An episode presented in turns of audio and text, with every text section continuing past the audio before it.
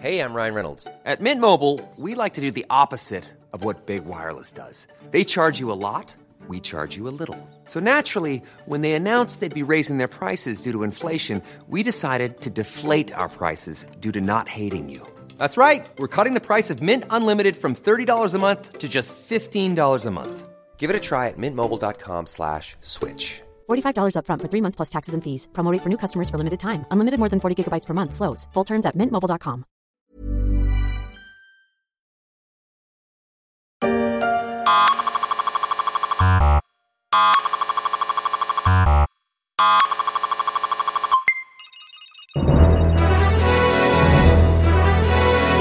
Après trois ans d'absence liés aux effets de la pandémie de Covid, la Paris Games Week rouvre ses portes cette semaine du 2 au 6 novembre pour le plus grand plaisir des amateurs de jeux vidéo qui pourront notamment découvrir les jeux qui seront sous le sapin de Noël.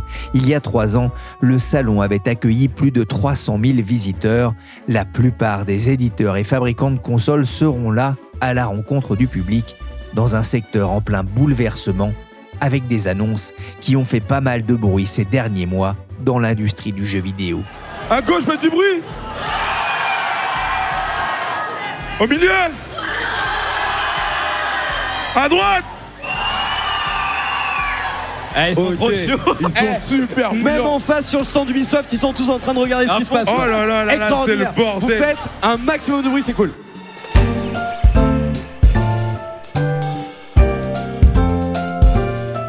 Je suis Pierrick Fay, vous écoutez La Story, le podcast d'actualité des échos, et aujourd'hui, on va se demander dans quel état se trouve le jeu vidéo à l'heure de son grand rendez-vous annuel en France, la Paris Games Week.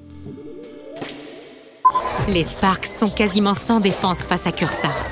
Mais Mario et ses amis viendront à leur secours et sauveront la galaxie de cette terrible menace. Mario et les lapins crétins Sparks of Hope, sans m'avancer, ce sera sans doute l'un des grands jeux de cette fin d'année, quand deux pointures se remettent ensemble pour séduire les consommateurs dans un marché où la compétition est de plus en plus sévère et où les coûts d'investissement n'ont cessé d'augmenter. Comme dirait Oji, ça va secouer. Bingo, bongo, bongo, baby car l'année 2022 devrait sans doute marquer l'avenir du jeu vidéo entre fusion XXL, problèmes de puces et renoncement majeur de certains acteurs comme Google. Bonjour Nicolas Richaud. Salut Pierrick, ça va? Oui, ça va bien, merci. On voit que vous êtes dans le jeu vidéo, hein. vous êtes journaliste au service high-tech média des échos. On me l'a pas souvent fait celle-là, c'est pour ça que je dis ça. En 2020, les confinements avaient boosté les ventes de jeux vidéo et de consoles. Deux ans après, comment se porte le secteur? Alors le secteur euh, des jeux vidéo, il est très solide. Après, c'est toujours pareil, ça dépend si on regarde le verre à moitié plein ou à, ou à moitié vide. En 2022, l'industrie, elle devrait réaliser sa deuxième meilleure année. Ça va peser 188 milliards de dollars euh, de chiffre d'affaires. Et 2023, c'est annoncé comme devant être le meilleur cru de toute l'histoire du secteur. Après, cette année, on est un peu dans l'entre-deux parce que le marché est annoncé en baisse de 1,2%. C'est une première. Euh, L'activité du secteur, elle a été portée l'an passé par les confinements qui n'étaient pas encore totalement terminés. Du coup, il y a un effet de base et de comparaison qui est pas hyper favorable cette année. Il y a aussi des boîtes comme Niantic, GameStop qui licencient. On voit les capitalisations boursières de grands groupes comme Activision ou Ubisoft qui diminuent aussi assez lourdement. Et tout ça, c'est pas seulement dû à la situation macroéconomique ou aux tensions géopolitiques. Cette année, il y a un contexte très particulier pour l'industrie du jeu vidéo car elle fait face à un double déficit.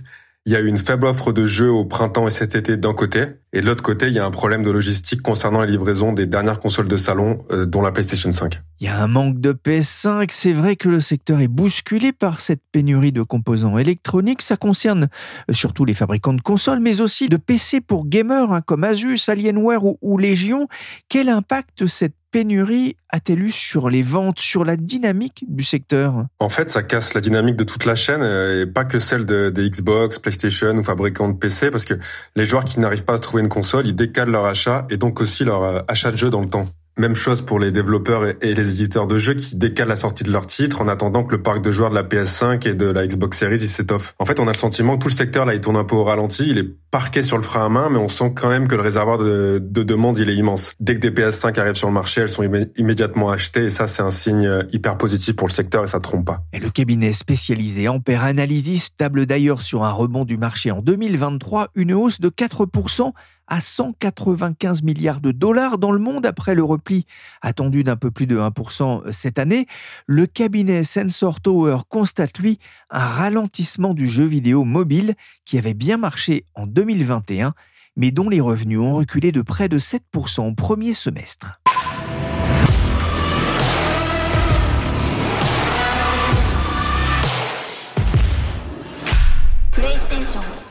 Vous le disiez, Nicolas, il n'y a pas eu énormément de, sorties, hein, notamment euh, euh, au, cours du premier semestre. Et en cette fin d'année, euh, pour les fêtes de, de Noël, on a un peu l'impression qu'il y aura plus d'inflation que de cadeaux euh, sous le sapin. Les jeux vidéo sont aussi concernés? Oui, bah là, il y a un nouveau cap psychologique qui est en train d'être franchi avec euh, des gros jeux comme FIFA ou Call of Duty dont les versions standards sont mises en vente à 80 euros contre 70 euros il y a, il y a un an. Et tout ça, ça représente quand même une augmentation de près de 15%. Euh, c'est une hausse en plus qui fait suite à une autre augmentation de 10 euros il y a deux ans. Donc là, pour le portefeuille des joueurs, ça commence à faire quand même, quoi. Et en plus, il n'y a pas que les jeux qui augmentent, il y a aussi la PlayStation 5 dont la version standard est passée de 500 à 550 euros cet été. Nicolas, pourquoi cette flambée des prix? Bah Pour les jeux, il y a une forme de rattrapage parce que pendant quasiment 15 ans, leur prix il a été fixé à 60 euros et ça n'a pas bougé.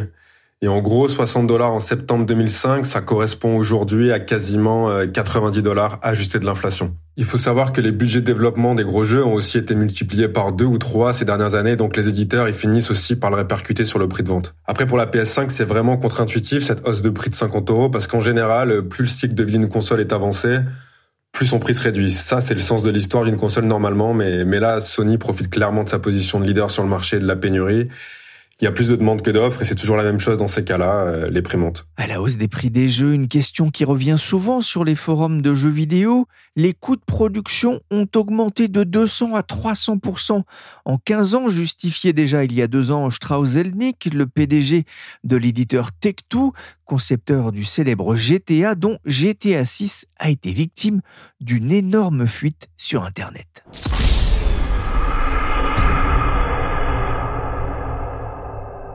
Nicolas, monter les prix des jeux, c'est aussi un moyen pour les fabricants de consoles de pousser les clients vers euh, des systèmes d'abonnement. Alors c'est encore un peu tôt pour le dire, hein, mais ça peut clairement inciter des joueurs à, tester ce type d'offre. On voit que Love Game Pass de, Microsoft, a décollé ces derniers mois.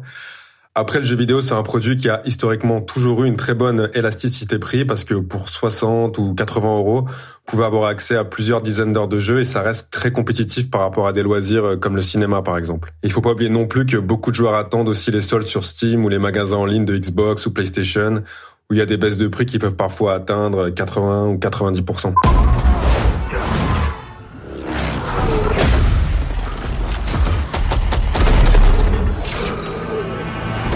Call of Duty Modern Warfare 2 sera comme chaque année l'un des jeux les plus attendus et les plus précommandés par les fans de jeux de tir et d'action, du moins par ceux qui ont plus de 18 ans, hein, c'est l'âge minimum conseillé pour y jouer. Mais le jeu aura une saveur particulière cette année alors que son créateur Activision Blizzard est encore en train de changer de main. Microsoft a en effet mis 70 milliards de dollars sur la table pour s'offrir le propriétaire de Call of Duty, mais aussi de Diablo ou encore World of Warcraft. Pour vous donner une idée, c'est 20 fois la valeur en bourse d'Ubisoft, le géant français du jeu vidéo. Nicolas, en matière de fusion-acquisition, le secteur du jeu est en pleine ébullition? Oui, bah, quasiment toutes les semaines, il y a une ou plusieurs opérations. Euh, ça n'arrête jamais. Ça va des, des petits éditeurs de jeux vidéo mobiles jusqu'aux géants du secteur. Euh, bah vous l'avez dit, Pierre, qu'en début d'année, il y a Microsoft qui a mis 70 euh, milliards de dollars. Euh, c'est du jamais vu comme transaction dans toute l'histoire du secteur. Il n'y a pas qu'Activision Blizzard qui suscite l'appétit. Zynga, connu surtout pour son jeu Farmville, a été mangé par Tech2. Sony s'est offert Bungie, le créateur de Destiny et de Halo. Et Microsoft avait aussi mis la main sur le studio Bethesda en 2020. Nicolas, pourquoi une telle vague de consolidation maintenant? Alors il y a une consolidation euh, en ce moment euh, en raison de plusieurs phénomènes. Euh, déjà en 2020-2021, le jeu vidéo il a battu tous ses records, donc forcément toutes les sociétés qui développent des jeux, elles ont vu leur valorisation s'envoler.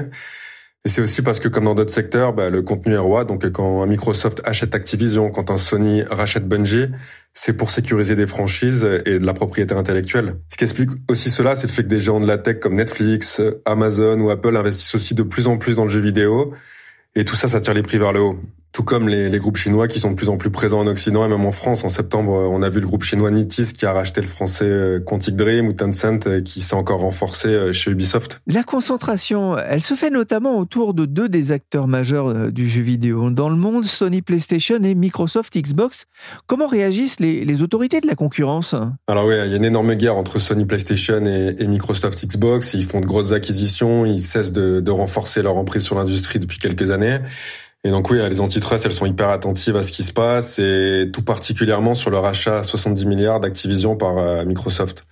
En Angleterre, les autorités s'inquiètent beaucoup de ce que pourrait faire Microsoft avec la licence euh, Call of Duty qui appartient à Activision.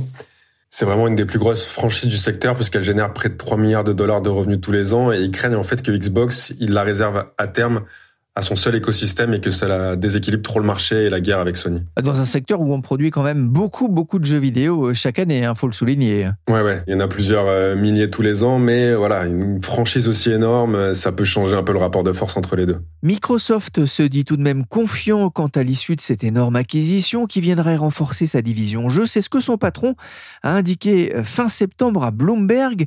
La Commission européenne a récemment indiqué qu'elle se laissait jusqu'au 8 novembre pour trancher ou demander une enquête approfondie. Hi, I'm looking for Stadia? What? What Stadia?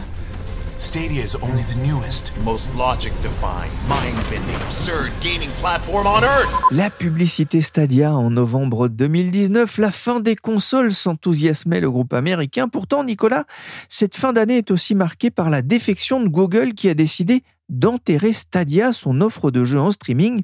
Pour quelle raison? Bah, Parce que le jeu vidéo, c'est un secteur où il est compliqué de se faire une place euh, quand on n'a pas ça dans l'ADN, en fait. Là, Google avait lancé une offre payante de cloud gaming, mais il ne proposait pas assez de contenu, notamment sur les nouvelles sorties, où il fallait payer plein tarif alors qu'on les présentait un peu comme le Netflix du jeu vidéo.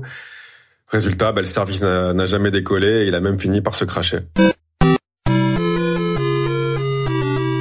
Game over pour Stadia. Dans un marché du jeu vidéo en pleine ébullition, on le disait, et ce n'est sans doute pas fini, car la consolidation a de bonnes raisons de se poursuivre. Si je prends les indicateurs économiques, notamment macroéconomiques, tout pousse à croire que c'est un mouvement qui est enclenché et qui est euh, parti pour durer. Julien Pillot est enseignant-chercheur à l'INSEC Grande École. Il est aussi le créateur du podcast Le pour et le contre. Tout simplement parce que les euh, studios de jeux vidéo aujourd'hui cherchent des relais de croissance dans une industrie qui devient de plus en plus mature. Et euh, les mouvements de consolidation viennent souvent en fait ponctuer euh, l'arrivée à maturité des industries. Les jeux vidéo coûtant de plus en plus cher à produire et les risques liés à un échec commercial étant de plus en plus durs à assumer, bah, les studios de jeux vidéo ont besoin de grossir pour pouvoir porter plusieurs projets très coûteux en même temps et ventiler le risque d'échec en euh, justement multipliant le nombre de jeux qu'ils peuvent produire en même temps. Donc ces mouvements de consolidation leur permet de réduire ce risque, euh, cet aléa euh, financier et également de disposer davantage de capacité de production pour pouvoir produire plus de jeux en même temps. finalement, ce qui arrive aujourd'hui aux jeux vidéo, c'est ce qui s'est passé un peu dans, dans le cinéma Exactement. les mouvements de consolidation dans le cinéma qui perdurent d'ailleurs. Hein, le, rachat, par exemple, de la Fox par Disney euh, ne date pas d'il y a très longtemps. Hein. C'était 2018, si ma mémoire est bonne. Bon, bah, dans le cinéma, on a la même problématique, notamment le cinéma occidental et pour ne pas le dire hollywoodien. On a à un moment donné des, industries qui deviennent de plus en plus matures, qui euh, portent des projets euh, qui peuvent être bankable en salle, mais qui demandent énormément d'investissement. Certains films ont des budgets qui dépassent les 200, 300 millions de dollars de façon assez régulière désormais. Et pour pouvoir panacher ce risque financier lié à un échec commercial possible, on a besoin effectivement de faire grossir les, studios. Faire grossir les studios dans le cinéma comme dans le jeu vidéo, d'ailleurs, ça a notre intérêt, c'est de pouvoir disposer de davantage de licences, qui sont parfois des licences qui sont très fortes sur le plan culturel, et qu'on peut exploiter à la fois sur le média natif, le cinéma ou le jeu vidéo, mais aussi dans tout un tas d'autres euh, déclinaisons, euh, merchandising, euh, BD, pourquoi pas musique aussi. En bref, ce sont des licences qui sont suffisamment fortes pour pouvoir sortir de leur média natif pour aller explorer d'autres gisements de valeur. Et pour rester hein, sur cette analogie aussi avec euh, le cinéma, c'est intéressant de voir que le jeu vidéo attire aussi de, de plus en plus les, les industriels chinois du secteur. Oui, notamment Tencent, hein, qui est probablement le plus engagé euh, dans à la fois des euh, prises de position et prises de participation intéressantes à analyser à Hollywood, mais également dans le jeu vidéo, et notamment récemment dans notre fleuron français qui est Ubisoft. Tout simplement parce que on est face à des industries qui ont un pouvoir culturel très fort.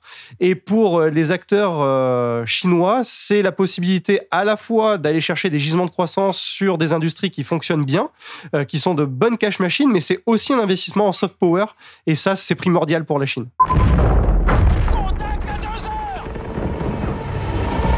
Le front, c'est du passé. La guerre se joue partout. C'est l'heure des héros. Nicolas Richaud parlait tout à l'heure du cas euh, Call of Duty. Euh, Ça peut finir par poser des problèmes de concurrence? Alors, on n'en est pas encore là parce que pour l'instant, le secteur du jeu vidéo reste très fortement euh, fragmenté et euh, il n'y a pas d'acteurs qui euh, disposent réellement d'une position dominante sur le marché pertinent de l'industrie du jeu vidéo, en tout cas si on le prend dans son ensemble. Après, il faut faire attention parce qu'effectivement, on a quand même des méga acquisitions qui se font jour aujourd'hui. Je pense notamment à l'acquisition de Activision Blizzard par Microsoft pour plus de 68 milliards de dollars quand même. hein. C'est pas une petite somme. Là, on est vraiment sur un méga deal qui commence à dessiner les contours de ce qu'on appelle en économie une intégration verticale, où en fait un producteur de jeux vidéo euh, est détenu par euh, un producteur de consoles de jeux vidéo, mais également de systèmes d'exploitation sur ordinateur qui permettent aussi de jouer aux jeux vidéo. Et là, on peut avoir effectivement, par le biais de plusieurs acquisitions de ce type, un espèce de pouvoir de marché qui se concentre entre des mains de plus en plus réduites d'acteurs qui maîtrisent différents maillons complémentaires de la chaîne de valeur. Et ça, ça peut être regardé de très près par euh, les autorités de concurrence, surtout si ces acteurs-là décidaient de se réserver l'exclusivité de la production de leurs studios de jeux vidéo pour leur propre système de jeu. Plus concrètement, est-ce que le prochain Warcraft, développé par Blizzard, sera une exclusivité pour les consoles de jeux Microsoft ou pour Windows Ou est-ce que Microsoft considérera qu'il est plus intéressant pour lui de proposer Warcraft à la fois aux joueurs de consoles de jeux Microsoft et d'ordinateurs tournant sur Windows, mais aussi, pourquoi pas, de joueurs sur la Sony PlayStation. Ça, c'est des euh, dimensions stratégiques, mais qui peuvent avoir une incidence sur la façon dont les autorités de concurrence peuvent traiter la situation. Oui, mais des exclusivités, il y en a toujours eu dans, dans les jeux vidéo. Il y en a toujours eu. Ces derniers temps, quand même, un petit peu moins. Mais effectivement, il y a des jeux qu'on appelle first party parce qu'ils sont euh, développés par des studios qui appartiennent aux euh, grands constructeurs de, de jeux vidéo. Et évidemment, il est de bonne guerre de dire bah, si vous voulez jouer à tel jeu vidéo, il va falloir acheter la console de jeu vidéo qui permet de le faire tourner en exclusivité. Et euh, c'est une façon pour les constructeurs de consoles de jeux vidéo de se différencier et donc d'attirer les consommateurs chez eux plutôt que chez la concurrence. Il n'en demeure pas moins que l'essentiel des jeux vidéo jusqu'à présent était plutôt multi-support parce qu'il est beaucoup plus rentable lorsque l'on dispose d'un jeu vidéo qui a coûté très très cher à développer, de pouvoir démultiplier le nombre d'acheteurs potentiels en se disant qu'on n'est pas enfermé sur une exclusivité chez euh, Sony ou chez Microsoft, mais plutôt en jouant la carte euh, du multi-homing, ce qu'on appelle ça, le fait de porter son jeu vidéo sur l'ensemble des supports existants. Un studio, par exemple, comme Electronic Arts, aujourd'hui, n'a pas vraiment intérêt à faire que FIFA 2023 ne soit disponible que sur l'une ou l'autre des euh, grandes consoles de jeux vidéo. Il a plutôt l'intérêt à ce que son jeu vidéo bah, soit présent sur l'ensemble des plateformes parce que ça démultiplie ses potentialités de marché derrière. Il n'en demeure pas moins qu'un studio indépendant comme Electronic Arts peut négocier avec euh, Microsoft, avec Sony ou avec Nintendo des exclusivités temporaires sur des fonctionnalités euh, très précises d'un jeu. Ça, c'est quelque chose qui, se fait de façon assez courante dans l'industrie. Electronic Arts, hein, qui aiguise l'appétit aussi hein, des, nombreux fabricants de consoles et de jeux vidéo. On sent bien que euh, l'entreprise fait, partie des cibles potentielles sur ce marché. On a parlé de Sony, on a parlé de Microsoft, mais beaucoup moins euh, du japonais Nintendo. Comment expliquer euh, sa passivité relative? Bah, Parce qu'il est sur un autre modèle, en fait. Euh, Nintendo a opéré un shift assez intéressant au niveau de sa stratégie qui remonte à, la Wii. Donc, il faut remonter au début des années euh, 2000. Nintendo est à l'époque bon, un acteur qui subit une nouvelle concurrence, une concurrence qui est exercée par Sony et Microsoft, qui sont des acteurs qui pèsent beaucoup plus lourd que lui dans le, dans le game, qui ont des euh, capacités à la fois financières mais aussi technologiques qui lui sont supérieures. Nintendo en prend acte et à ce moment-là, décide plutôt que de faire comme Sega, c'est-à-dire de sortir du marché du hardware pour se contenter de faire que du software, il décide en fait de créer un océan bleu, c'est-à-dire un espace de marché dans lequel il n'est pas en concurrence frontale avec Sony et Microsoft qui le dépassent sur le plan financier et technologique. Donc il crée son espace de marché avec la Wii et euh, depuis euh, bah, les différentes déclinaisons, la Wii U, la Switch, l'ont euh, quelque part confirmé dans cette stratégie où finalement je ne suis pas en concurrence frontale avec les autres acteurs qui sont dans une concurrence pour la domination de marché, qui sont sur un niveau de concurrence capitalistique qui est très fort. Moi, je vais faire mes jeux transgénérationnels, très casual gamer, etc. Et sur ce marché-là, j'ai peut-être moins besoin d'aller faire des acquisitions externes parce que si les gens continuent à m'être fidèles, c'est d'abord pour jouer aux jeux vidéo dont je maîtrise la production avec un haut niveau de qualité et un haut niveau de fidélité à ce que je sais faire depuis des années. Et euh, finalement, les euh, joueurs euh, de, de, Switch, par exemple, aujourd'hui, valorisent des licences telles que Mario, telles que Zelda, telles que Donkey Kong, qui sont des licences, en fait, qui étaient déjà présentes sur la Super Nintendo au milieu des années 90, finalement. Donc euh, Nintendo a pris le parti en fait de s'extraire de cette concurrence capitalistique à outrance pour être sur une espèce de niche de marché, mais qui est en fait une niche de marché qui est très très très importante, qui lui permet en fait d'avoir moins besoin de sortir euh, des jeux à très très forte licence parce que ces licences maison lui suffisent à être performants sur son marché.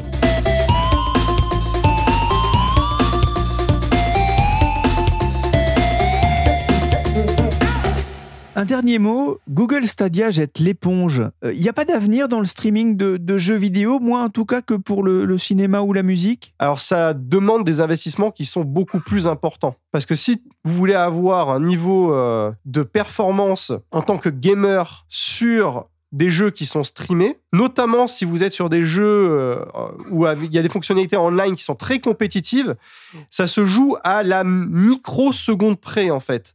Et pour avoir ce niveau de performance, il faut évidemment des réseaux très très haut débit qui soient euh, vraiment très performants, mais il faut également en fait avoir des capacités de calcul déportées, donc des serveurs cloud, qui sont également très très performants, qui ont euh, une capacité à générer euh, vraiment des calculs de façon ultra rapide, mais des calculs qui sont très sophistiqués, beaucoup plus sophistiqués que dans la musique ou dans le, le streaming audiovisuel. Donc ça demande des investissements qui sont colossaux, avec pour l'instant un public qui euh, bah, n'est pas très très euh, important parce que tout simplement euh, c'est aux industriels de faire la démonstration de la jouabilité et euh, de l'intérêt finalement d'un service de jeux vidéo en streaming. Et pour l'instant, effectivement, cette démonstration n'est pas faite. Et euh, Google a pris acte d'une certaine façon en enterrant euh, Stadia et laisse ce faisant le champ libre à Microsoft qui a pris vraiment vraiment beaucoup d'avance en la matière, mais il n'est pas garanti que Microsoft, en ayant pris énormément d'avance sur la matière, sera capable de pouvoir concrétiser cette vision d'un marché qui pourrait être totalement dématérialisé et streamé en quelque chose qui euh, suscite un engouement massif auprès des utilisateurs. Donc pour l'instant, le streaming de jeux vidéo, ça reste une potentialité plus qu'une réalité. Merci Julien Pillot, enseignant-chercheur à l'INSEC Grande École et merci Nicolas Richaud, journaliste aux échos. Vous pouvez retrouver ces analyses et décryptages sur leséchos.fr et dans les pages du journal.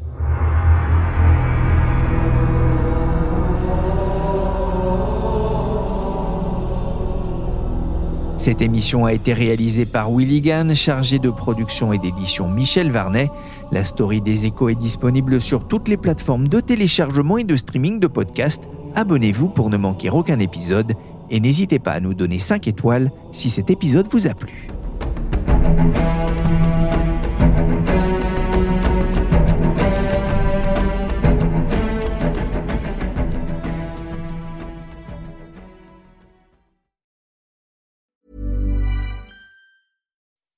When you make decisions for your company, you look for the no-brainers. If you have a lot of mailing to do, stamps.com is the ultimate no-brainer. Use the stamps.com mobile app to mail everything you need to keep your business running with up to 89% off USPS and UPS. Make the same no-brainer decision as over 1 million other businesses with stamps.com. Use code PROGRAM for a special offer. That's stamps.com, code PROGRAM.